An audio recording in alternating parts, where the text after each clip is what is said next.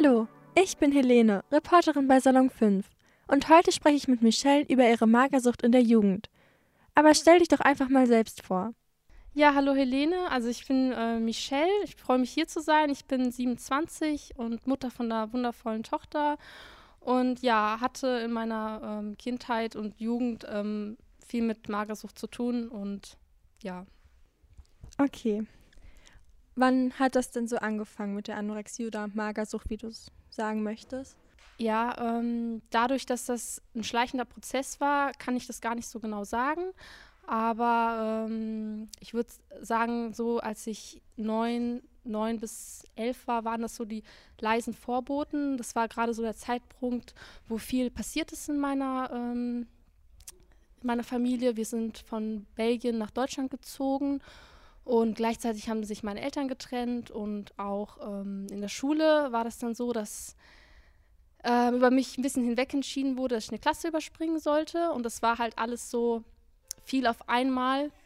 Und ähm, das hat sich dann so entwickelt, dass ich dann einfach ähm, ja, mit dem Druck auch nicht mehr klarkam und dann so mh, mm, ja auch krank wurde. Also denkst du, dass das die Auslöser waren oder war das was anderes? Ähm, ich denke schon, dass das die Auslöser waren, weil ich hatte ähm, dann so eine große Trauer, weil ich halt beide Elternteile wirklich total ins Herz geschlossen habe und dann war auf einmal einer nicht mehr da und ähm, auch mit der Schule, also ich, es war schon nicht einfach für mich dann in einer ähm, neuen Klasse, die auch ähm, sag ich mal, vom Sozialen her sehr viel weiter waren, so zurechtzukommen.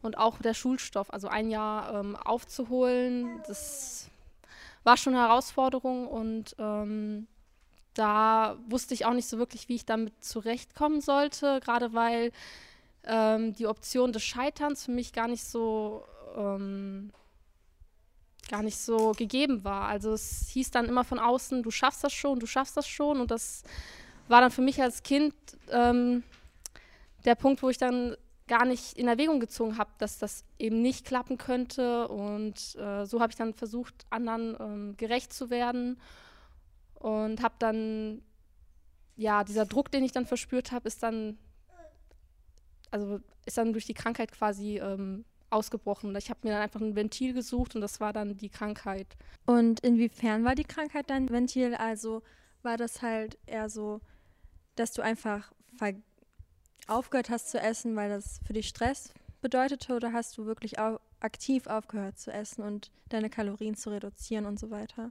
Ja, also dadurch, dass ich halt schon immer eher schlank war, ähm, war das Gewicht für mich nie so ein Thema und ähm, es war auch nicht so, dass ich ja eines Morgens aufgestanden bin und ähm, gesagt habe, heute mache ich eine Diät oder oh, heute werde ich mal magersüchtig, sondern ich hatte halt immer ähm, diesen Leistungsdruck und auch diese Trauer wegen unserer Familienverhältnisse und das in, in der Kombination hatte ich halt oft mit Bauchschmerzen zu tun und ähm, ich habe dann einfach gemerkt, okay, mir ist halt nicht gut und ich habe immer Bauchschmerzen und dann habe ich halt gemerkt, wenn ich weniger esse oder gar nicht esse, dann geht es mir irgendwie besser also ich, ich kann das gar nicht so genau beschreiben. Mir ging es einfach besser in der Hinsicht, dass ich ähm, so ein Euphoriegefühl hatte.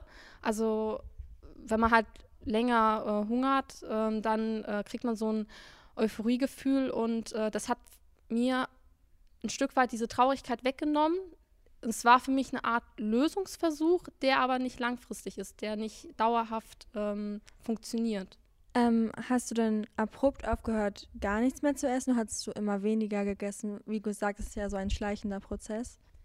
Ähm, ja, also die äh, ersten Jahre hatte man das nicht so gemerkt. Ich habe dann einfach immer weniger gegessen und ähm, dann äh, kam noch hinzu, ich war auf einem Sportgymnasium und habe dann Leistungssport Triathlon gemacht und äh, auch da ähm, hat man, ähm, hatte ich dann immer den Sport als Ausgleich. Also ich habe dann wahnsinnig viel Sport gemacht. Wir ähm, hatten dann Frühsport um halb sieben Und mein Tag war vielleicht um 23 Uhr zu Ende, weil ich ja noch Hausaufgaben musste und dann nachmittags im Verein war. Und ähm, ich habe dann immer wenig gegessen, aber auch extrem viel Sport gemacht. Und irgendwann ging diese Gleichung nicht mehr auf. Da äh, war dann vorbei mit ähm, allen möglichen Aktivitäten wie Sport, ähm, Schule auch irgendwann und ja.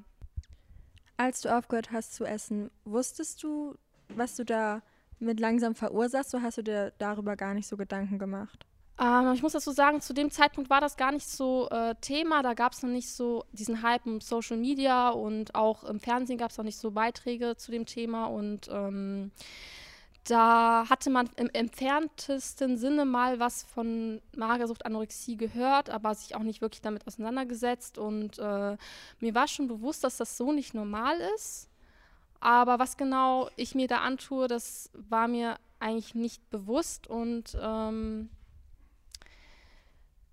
ich hätte auch nicht gedacht, was das für langfristige äh, Folgen mit sich bringen würde. Ähm, auch was ähm, ab, also außerhalb des Körpers, sag ich mal. Okay, also du hast ja dann aufgehört zu essen und du hast ja auch gesagt, dass es langfristige Folgen hat. Das heißt, bist du geheilt oder wie lange warst du denn so wirklich aktiv krank? Ähm, also jetzt momentan geht es mir super. Also ich würde jetzt sagen, ich habe weder Gedanken, die mich jetzt irgendwie ähm, im Alltag stören oder auch so irgendwelches Problem mit Essen oder so, aber ähm, ich würde sagen, so die aktive Zeit ging dann tatsächlich bis ins 23. Lebensjahr und ähm, ich kann mich halt an so viele Sachen erinnern, die mir die Krankheit Stück weg weggenommen hat. Wenn ich überlege, ich war ähm, bestimmt viermal in der Klinik, zweimal in einer therapeutischen Wohngruppe. Ich habe meine ganze Heimat aufgegeben, um mich, sag ich mal, um mir Hilfe zu suchen. Und ähm, Beziehungen sind auf jeden Fall kaputt gegangen ähm, aufgrund des, ja, sag ich mal, echt krankhaften Verhaltens. Und ähm, auch so war da wenig Raum für anderes außer ähm, die, der Erkrankung. Und das schon sehr traurig, wenn mir das damals jemand gesagt hätte, als ich ähm, noch ein Kind war, hätte ich das auch gar nicht äh, geglaubt. Also ich hätte nicht gedacht, dass ähm, so viele Lebensbereiche, unterschiedliche Lebensbereiche darunter leiden würden.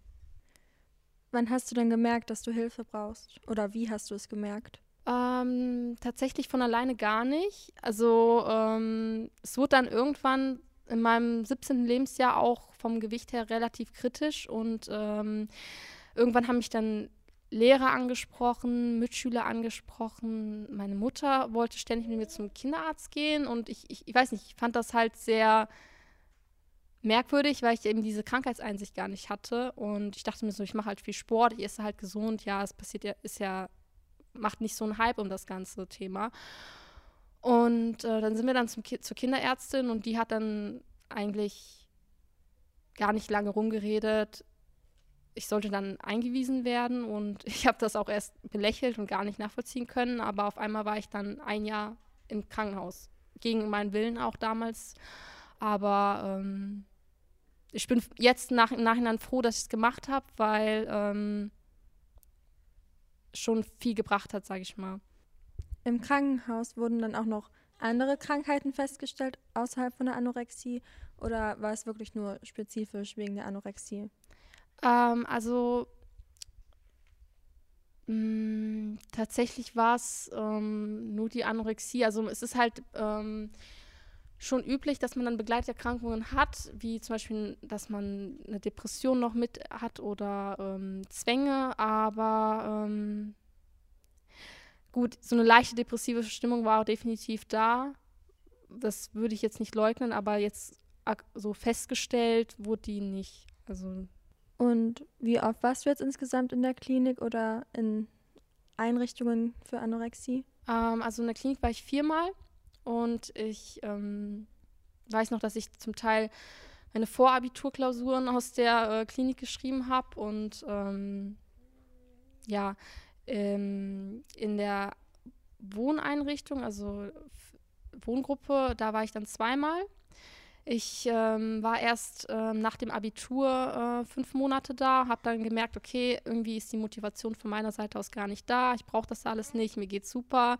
Ja, bin dann wieder zurück in meine Heimatstadt, äh, habe dann meine erste Ausbildung abgeschlossen und auch in der Ausbildung gemerkt, okay, also Hilfe bräuchte ich jetzt schon, weil äh, irgendwie geht gerade alles den Bach runter. Also und ähm, habe dann meine Ausbildung um ein Jahr verkürzt und bin dann sofort nach dem Abschluss wieder in die Wohngruppe, da auch dann tatsächlich so lange da geblieben, bis ähm, ich sagen konnte, so jetzt, jetzt ist es eigentlich vorbei, jetzt geht es mir so gut, jetzt brauche ich das alles nicht mehr. Und wie hast du diese Rückfälle wahrgenommen? Hast du dann gemerkt, okay, ich esse wieder weniger oder hast du dir wieder mehr Gedanken gemacht oder bist du wieder in so eine, ich sag jetzt mal, depressive Verstimmung gerutscht oder wie haben sich diese ja, wie hast du gemerkt, dass du wieder in die Wohngruppen oder in die Klinik musst? Mm, ja, tatsächlich war es eine Mischung von allem. Ähm, aber selbst da habe ich ziemlich lange gezögert, weil ähm, ich ja, ja, man will auch als, sag ich mal, junger Erwachsener ungern immer in so eine äh, Einrichtung gehen, um dann die Verantwortung abgeben. Man will dann auch ähm, selbstbestimmt über sein Leben regi also regieren, sage ich mal, aber ähm, ich habe dann relativ schnell gemerkt, okay, alles fängt wieder an, alles wird wieder schlimmer, aber dann gedacht, okay, irgendwie wird es schon gut gehen. Also passt schon, ne? Und ähm, dann, aber als ich dann gemerkt habe, okay, du musst in die Wohngruppe, da war dann wirklich alles aus dem Ruder gelaufen. Eine Beziehung ähm, ist äh, gescheitert und ähm, mit einer Person, mit der ich eigentlich sehr glücklich war und ähm, dann hatte ich auch wirklich so Angst, Angst, Angstzustände, irgendwie Lebensmittel zu Hause zu haben. Also ich hatte dann, glaube ich, nur noch Wasser, Kaffee und Zucker zu Hause und habe mich wahnsinnig geängstigt und das hat sich dann teilweise ähm, so, so gefestigt, dass ich äh, auch während der Arbeit an nichts anderes denken konnte. Auch, und da habe ich gemerkt, eigentlich mein Leben entgleitet mir und so kann das nicht weitergehen und jetzt muss ich wirklich Eigeninitiative ergreifen und mir die Hilfe auch suchen und das auch wollen, weil wenn man es halt nicht will, dann bringt es nichts, wie man davor auch gemerkt hat. Wenn du dann so wenig Lebensmittel im Haus hattest oder halt eben nur Wasser und Kaffee, hattest du dann Angst vor dem Essen oder hattest du davor Angst zuzunehmen? Ähm, ja, das ist dieses Paradox an dieser Erkrankung. Also ähm, es geht halt sehr viel ums Essen und ums Angst vom Zunehmen und Angst vom Essen und Essen hier, Essen da und ähm, aber im Eigentlichen ähm, geht es gar nicht ums Essen. Da geht es ja vielmehr so um ähm, Probleme, mit denen man einfach nicht anders weiß, umzugehen, wenn man so eine Selbstwertproblematik oder auch wenn man so ähm, nicht weiß, wie man mit negativen Gefühlen umgehen soll und Deswegen ähm, würde ich sagen, so auf der Symptomebene, also auf der Oberfläche, war es dann so natürlich dieses Angst vorm Essen, Angst vorm Zunehmen, aber ganz ehrlich, wenn ich so zurückdenke, darum ging es mir eigentlich gar nicht. Also das, damit habe ich mich dann nur ähm, äußerlich oder oberflächlich beschäftigt, um ähm, nicht an die tieferen Probleme ähm, ranzugehen, sage ich mal wurden dann erst die tieferen Probleme in der Klinik zum Beispiel behandelt, bevor der, vor der Anorexie oder wurde wirklich nur auf die Anorexie eingegangen? Ja, das würde ich sehr kritisieren. Also ich würde ähm, jedem raten, der jetzt davon betroffen ist, tatsächlich in eine ähm, Fachklinik zu gehen, weil ich war immer auf einer, Allgeme in einer allgemeinen Station und da wurde dann immer nur oberflächlich geguckt, okay, nimmt die Patientin zu, ähm, nimmt, was ist sie, was ist sie nicht. Und ähm, hatte man vielleicht einmal in der Woche ein Gespräch und da ging es auch eher um oberflächliche äh, Sachen wie, äh, wie läuft das mit dem Essen, wie läuft das mit dem Zunehmen und das war's dann. Und das äh, würde ich dann tatsächlich sehr kritisieren. Also ähm, das hilft langfristig nichts, weil dann kommt immer dieser Effekt, man äh, kommt in eine Klinik, wunderbar, man lebt in einer Blase und ähm, geht dann aus der Klinik raus und die Probleme sind ja immer noch da im Alltag. Und man weiß aber gar nicht, wie man damit umgehen soll. Und äh, das ist so der Knackpunkt, wieso viele auch rückfällig werden und das ambulant auch nicht schaffen. Aber ähm, da würde ich sagen, hilft eine Wohngruppe wirklich äh, super gut, weil da genau die Probleme im Alltag auch bewältigt werden müssen und ähm, man die Hilfe bekommt, die man braucht. Also ich bin da sehr zufrieden und kann das eigentlich nur empfehlen. Und wie haben deine Familie und Freunde darauf reagiert, als sie auch erfahren haben, dass du eben krank bist? Ja, also äh, Freunde haben sich das so gedacht und ähm, aber nicht getraut anzusprechen. Also es wurde dann quasi, also die hatten dann halt auch ein bisschen Angst, äh, dass ich dann dicht machen würde und ähm, die Freundschaft kaputt geht. Meine Familie, also meine Mutter fand das natürlich, also sie war völlig entrüstet, weil ich immer so ein lebensfroher Mensch war vorher, vor der Erkrankung und ähm, auch immer gerne gegessen habe und ich konnte das einfach überhaupt nicht nachvollziehen. Ja, also würde sagen, es wurde dann eigentlich dezent umgangen, ähm, darüber zu sprechen und ähm, ja, so war das. Denkst du denn, dass es gut war, dass es umgangen wurde oder denkst du, es wäre besser gewesen, hätte man offen darüber geredet? Ja, so dadurch, dass es so umgangen wurde, ähm, entstand dann auch so eine Scham, die dann, also man hat sowieso, wenn man, sag ich mal, mit psychischen Erkrankungen zu tun hat, so ein Schamgefühl und äh, weil es einfach ein Tabuthema ist, aber äh, wenn man dann noch äh, versucht, das zu umgehen, dann kriegt man noch mehr das Gefühl, okay, äh, man spricht halt nicht drüber und man muss alleine damit fertig werden und man ist halt irgendwie äh, strange, weil man zum Therapeuten geht oder was auch immer. Und ähm, ich würde einfach ähm, sagen, es hätte geholfen, wenn man einen, also wenn man mich darauf angesprochen hätte. Ich würde auch jedem Angehörigen, Angehörigen sage ich mal, raten, ähm, auf jeden Fall hartnäckig zu bleiben und auch ähm, das Gespräch zu suchen, sei es, ob es jetzt Lehrer sind oder ähm, Mitschüler, Freunde, ähm, die Eltern, Geschwister. Ähm, und da würde ich auch nicht so auf das Thema Essverhalten äh, schauen oder Gewicht, weil ähm, da ist die Wahrscheinlichkeit, dass dann jemand dicht macht, äh, ziemlich hoch. Ich würde halt vielleicht, ähm, es hätte dann eher geholfen, wenn man dann gefragt hätte, du, ich habe gemerkt, du hast dich eher zurückgezogen in letzter Zeit, ist alles okay bei dir, äh, willst du drüber reden ähm, und einfach das Gespräch anbieten. So wäre das besser gewesen, finde ich. Anstatt dann direkt mit ähm, Vorwürfen zu kommen und Schuldzuweisungen und dem ganzen Kram. Du hast ja auch vorhin gesagt, dass wenn du in die Klinik gegangen bist, dass du dann ja ein Stück weit die Kontrolle abgegeben hast. Hat dir die Anorexie ein Stück weit Kontrolle gegeben über dich und dein Gewicht? Äh, ja, tatsächlich ist ja so äh, das Hauptthema, ähm, weil ähm, ich hatte ja zu dem Zeitpunkt eben nicht so das Gefühl, also ich hatte das Gefühl, mein Leben bricht quasi ähm, so, wie ich es kannte, in alle, in alle Teile. Ähm, und ähm, dass ich gar keinen Halt mehr habe. Und da habe ich eben, ich glaube, das war auch so der Kernpunkt, die Kontrolle eben dann im Essverhalten und im Gewicht gesucht. Und äh, das war schon das ähm, Hauptthema, ja, das stimmt, genau. Und welche Folgen hatte das noch, ähm, bis halt auf die Beziehungen von Freunden und Familie?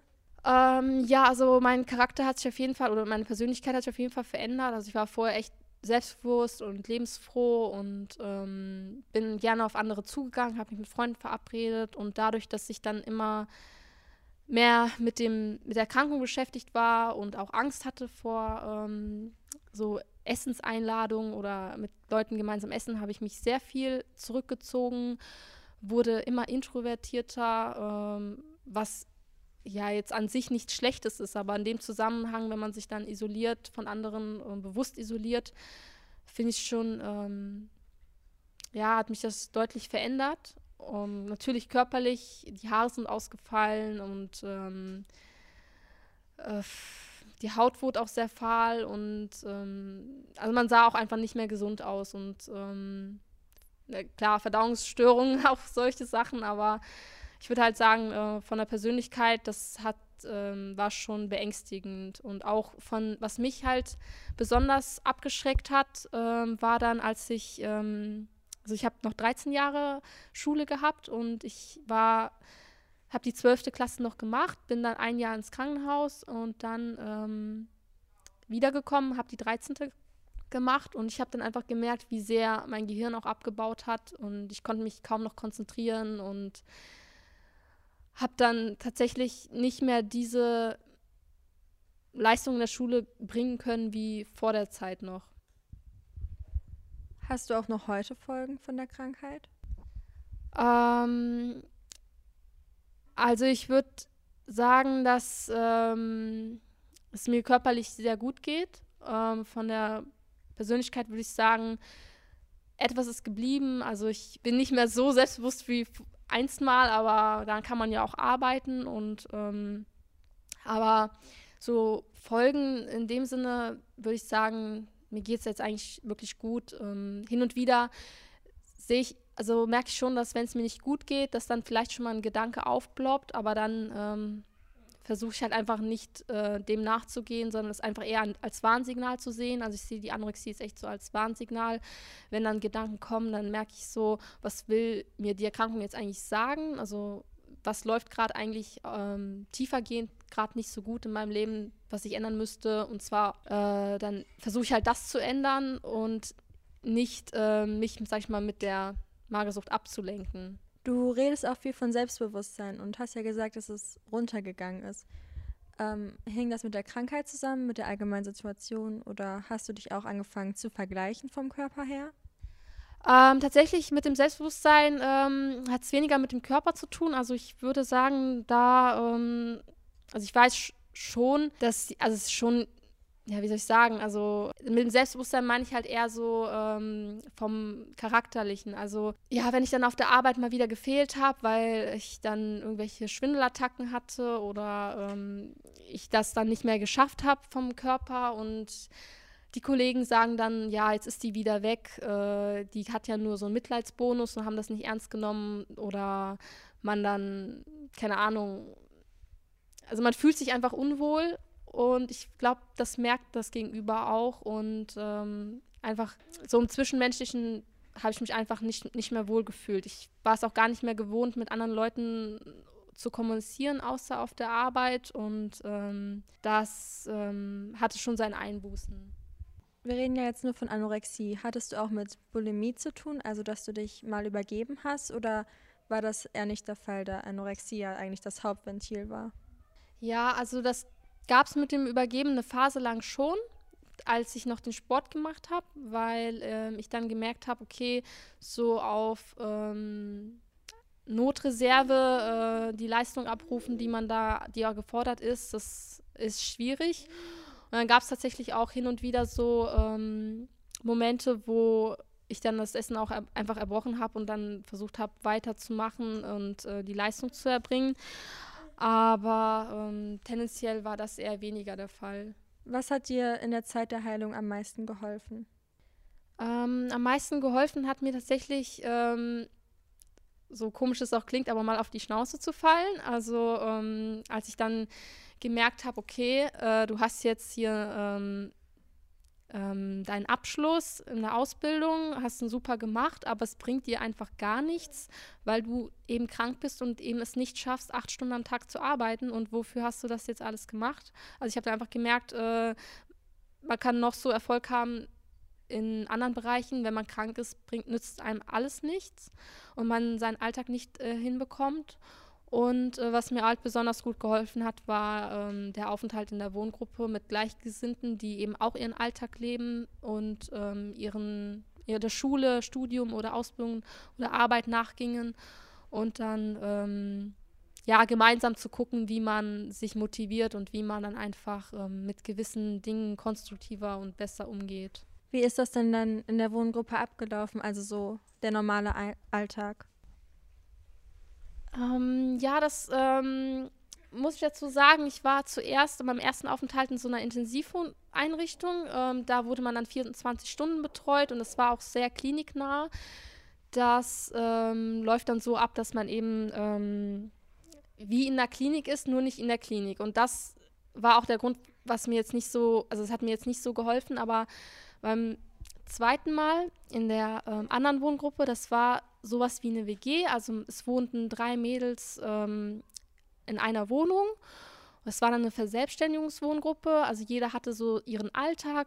Ähm, eine Mitbewohnerin ging dann zur Schule, die andere studierte. Ich machte meine Ausbildung. Ich machte halt dann noch eine Zusatzausbildung zu dem Zeitpunkt. Und man hatte dann ähm, am Nachmittag seine ähm, Termine von der Wohngruppe. Also dann wurden dann ähm, Therapiegespräche geführt oder bestimmte Themen angegangen oder bestimmte, ähm, ja, sag ich mal, ähm, Esstrainings gab es auch. Also es war breit gemischt am Angebot und ähm, dann ähm, lebte man so seinen Alltag und man hatte halt auch Gespräche mit den Sozialarbeiterinnen da und ähm, die haben auch immer geguckt, dass ähm, man so sein, seine Pflichten erfüllt. Also es gab gewisse Voraussetzungen, man musste halt ähm, gewisse ähm,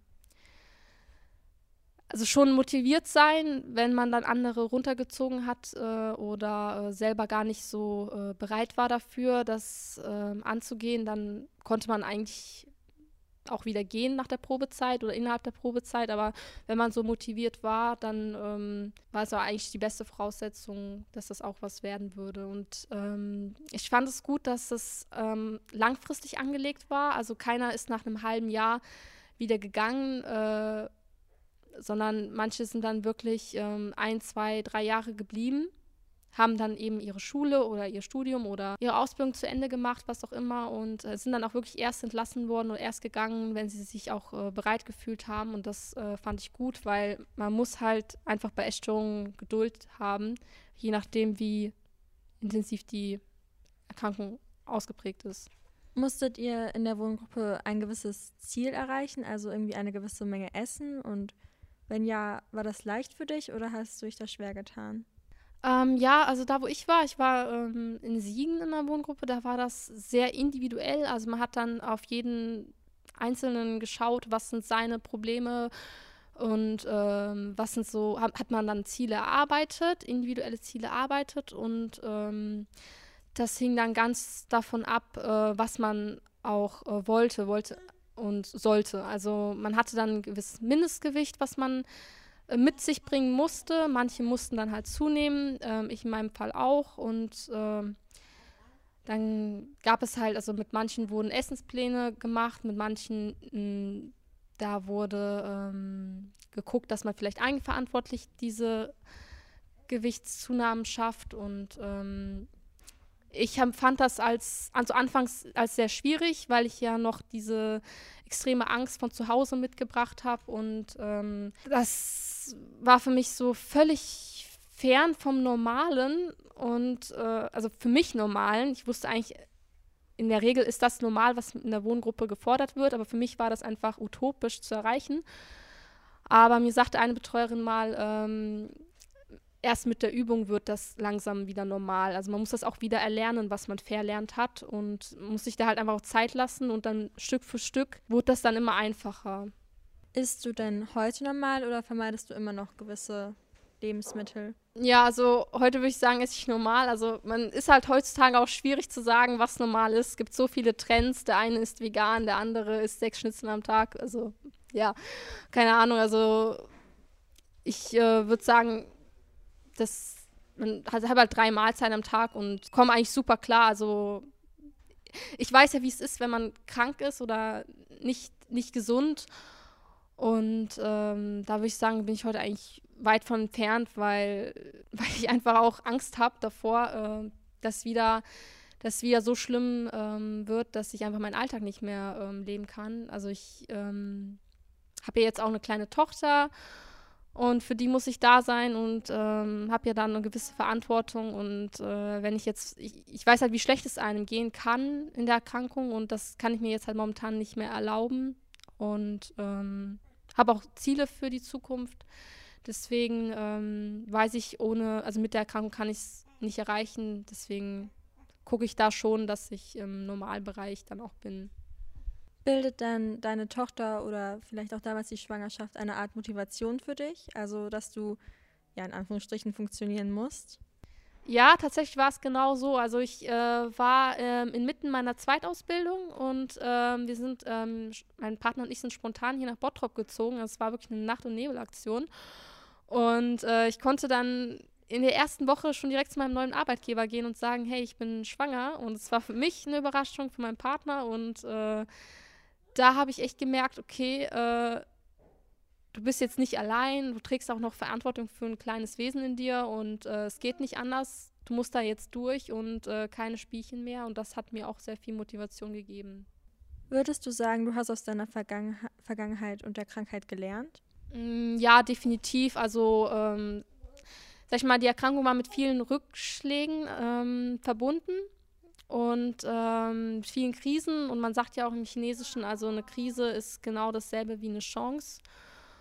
Und auch wenn ich jetzt, sag ich mal, äh, durch diese ganzen Schwierigkeiten gegangen bin und ähm, so ähm, es nicht einfach hatte teilweise, ich meine, es war auch für mich halt auch schwer, meine Familie und so ähm, zurückzulassen, aber man hat halt daraus gelernt. Also ich würde jetzt sagen, ähm, dass ich vielleicht ähm, empathischer bin, was genau das ganze Thema psychische Erkrankung zu tun hat und auch mehr Mitgefühl habe, äh, wenn es jemandem nicht gut geht. Oder ähm, ja, allgemein ähm, versuche ich die Dinge auch positiv zu sehen und allem, was vielleicht jetzt momentan nicht so gut läuft, ähm, einfach das Beste draus zu machen.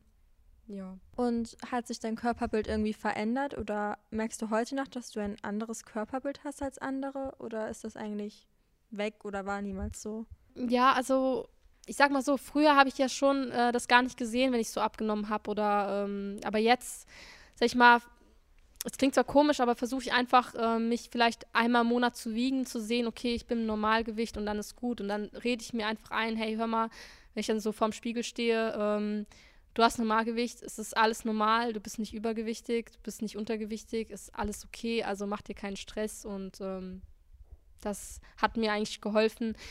Ähm, also die Vernunft hat da einfach geholfen, ähm, dass ich mir gar nicht erst was einrede, was gar nicht ist. Was sind deine Tipps für Betroffene? Mm, also für Betroffene, ich würde auf jeden Fall ähm, ehrlich zu mir selber sein. Also ähm, es bringt halt nichts, sich was vorzumachen. Mm, wenn ich merke, okay, äh, da läuft irgendwas aus dem Ruder oder dass es gerade irgendwie geht in eine Richtung, die ähm, nicht normal ist und die mich belastet, dann würde ich gucken, äh, wem ich vielleicht in meinem Umfeld besonders vertraue, sei es eine Freundin oder ein Freund oder äh, eine Vertrauenslehrerin oder den Eltern oder eine Geschwist Geschwistern und dann würde ich ähm, mich, mich trauen. Also ich würde ähm, einfach nur empfehlen, dass man sich traut und äh, allen Mut zusammenpackt und dann eben das Gespräch sucht und sagt, äh, hör mal, mir geht es momentan nicht so gut. Ich glaube, ich habe da ein Problem und ähm, ja, das ist zwar echt schwer, also ich weiß selber, äh, dass das wirklich schwer ist, weil man hört gerade meine Tochter im Hintergrund. Aber ähm, es lohnt sich auf jeden Fall und ich glaube auch nicht, dass man dann ausgelacht wird oder irgendwie komisches Feedback kommt, weil es ähm, einfach äh, ziemlich Mut erfordert, ähm, diesen Schritt zu gehen. Man kann auch anonym ähm, erstmal vielleicht bei einer Beratungsstelle ähm, oder im Internet ähm, gucken, ob man ähm, Hilfe findet auf, ähm, sag ich mal, professionellen Websites. Also ich würde jetzt vielleicht weniger in Foren gucken, weil das oft anstachelt, aber ähm, vielleicht Bundesfachverband Essstörungen, da kann man sich halt, es gibt so viele Möglichkeiten, sich Hilfe zu, zu suchen und ich würde die auch empfehlen. Das Schwierige ist halt nur, die auch anzunehmen. Du hast gerade von Foren geredet. Was für Foren sind denn das genau? Ähm, ja, es gibt halt verschiedene äh, Foren, mh, wo sich Essgestörte halt äh, so äh, treffen und ähm, reden, womit sie Probleme, wo, worüber sie Probleme haben momentan. Ich würde aber sagen, dass das tatsächlich ähm, ziemlich ähm, gefährlich sein kann, weil ähm, man zwar über diese Probleme spricht, aber da ist kein, oft keine Einsicht zur Besserung, sondern da ist nur so eine Selbstdarstellung ähm, präsent. Also dann schreiben die halt, ähm, wie schlecht es ihnen geht, aber und kriegen dann ihr Mitleid, aber ähm, Hilfe ist dann nicht wirklich gegeben. Und das finde ich ist halt nicht Ziel der Sache. Ich finde es einfach wichtig, dass man lösungsorientiert guckt, äh, wie kann es einem besser gehen, wie kann man die Schwierigkeiten, die man hat, ähm, sei es Einsamkeit oder äh, Schwierigkeiten in der Familie oder Druck in der Schule oder was auch immer. Es können ja verschiedene Sachen sein.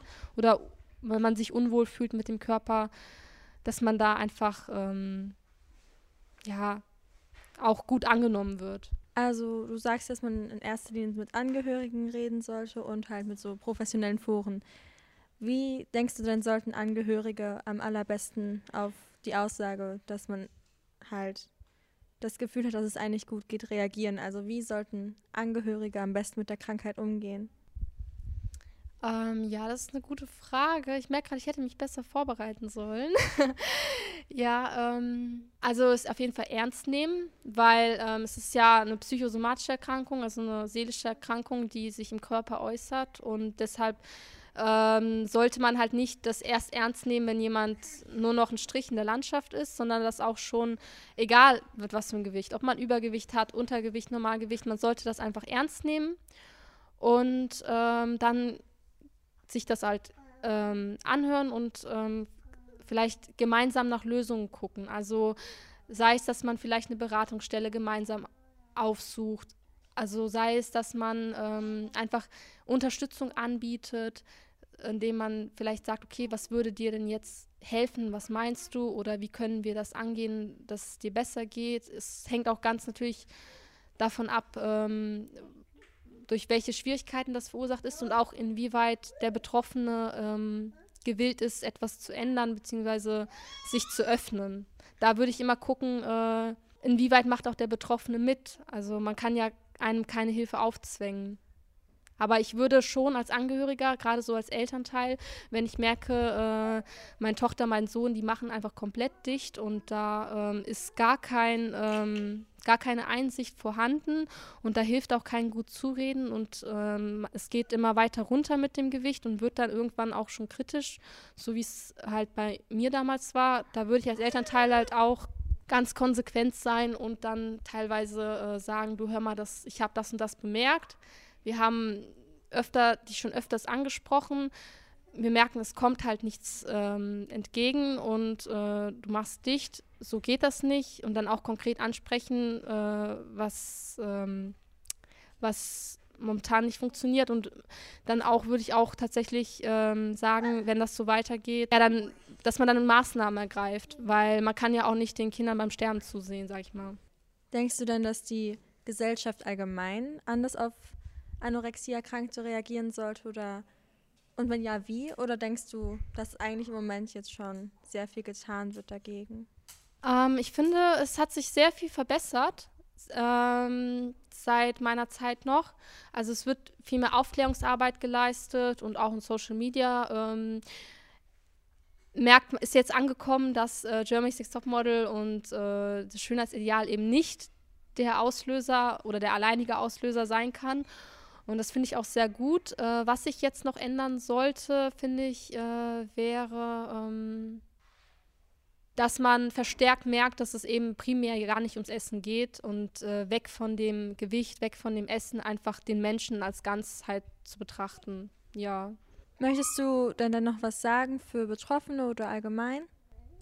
Ähm, ja, allgemein würde ich sagen, vielleicht ähm, für Betroffene also es lohnt sich auf jeden Fall, ähm, Hilfe zu suchen, Hilfe anzunehmen und äh, den Weg zu gehen. Man sollte sich nicht aus Rückschlägen ähm, ähm, unterkriegen lassen, denn das Leben ist einfach viel zu schön, um ähm, aufzugeben, sage ich mal. Okay, vielen Dank, Michelle, für das Interview. Danke.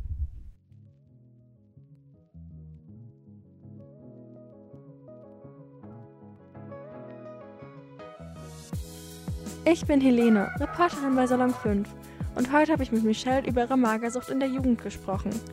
Folgt uns doch auf Instagram unter Salon 5 oder besucht unsere Website salon5.org. Mehr Podcasts gibt's auf unserer App Salon 5. Tschüss!